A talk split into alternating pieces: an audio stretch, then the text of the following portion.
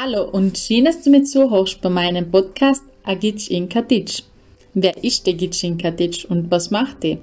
Das erzähle ich dir heute alles. Und wie du dir vielleicht denkst, wieso der Podcast jetzt in Dialekt gemacht wird, das ist ein Teil von mir.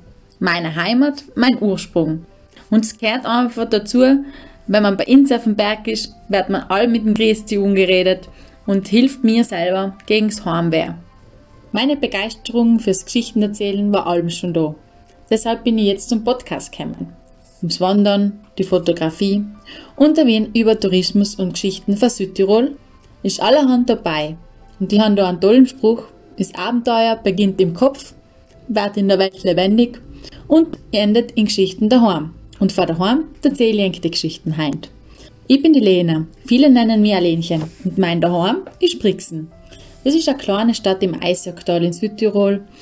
Es ist die älteste Stadt Tirols. Sie lade zum Verweilen ein, in die gemütlichen Gasseln mit der schönen historischen Altstadt. Und für Aktive gibt's im Umland viele Wanderwege und eine tolle Landschaft. Jetzt bin ich in Katitsch gelandet. Das ist ein kleines Bergsteigerdorf in Osttirol. Es liegt unterhalb vom Karnischen Kamm im Tiroler Geiltal und es ist eines der schönsten Hochtäler der Alpen.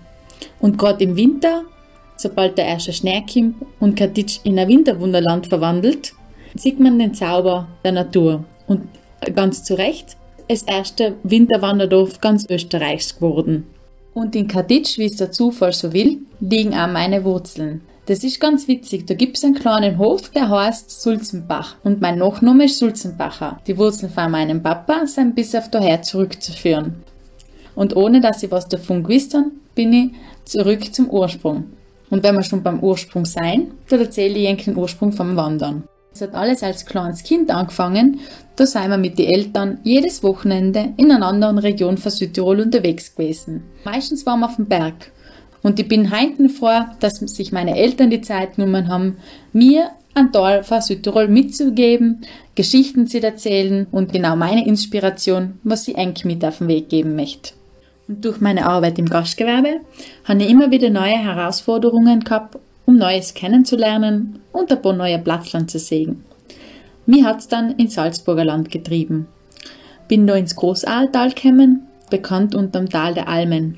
Das Tal bietet so viele Möglichkeiten, mehrere Berghütten miteinander zu verbinden, sei es zum Wandern mit einem Gipfel oder zum Radfahren.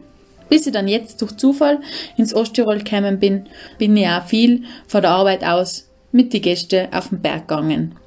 Und nebenbei habe ich dann immer die Bergtouren mit dem Fotoapparat festgehalten. Daraus ist die Idee entstanden, die ganzen Fotos auf Instagram in meine Stories zu posten. Und mir hat es ganz überrascht, dass ich auf das sehr viel positives Feedback gekriegt habe.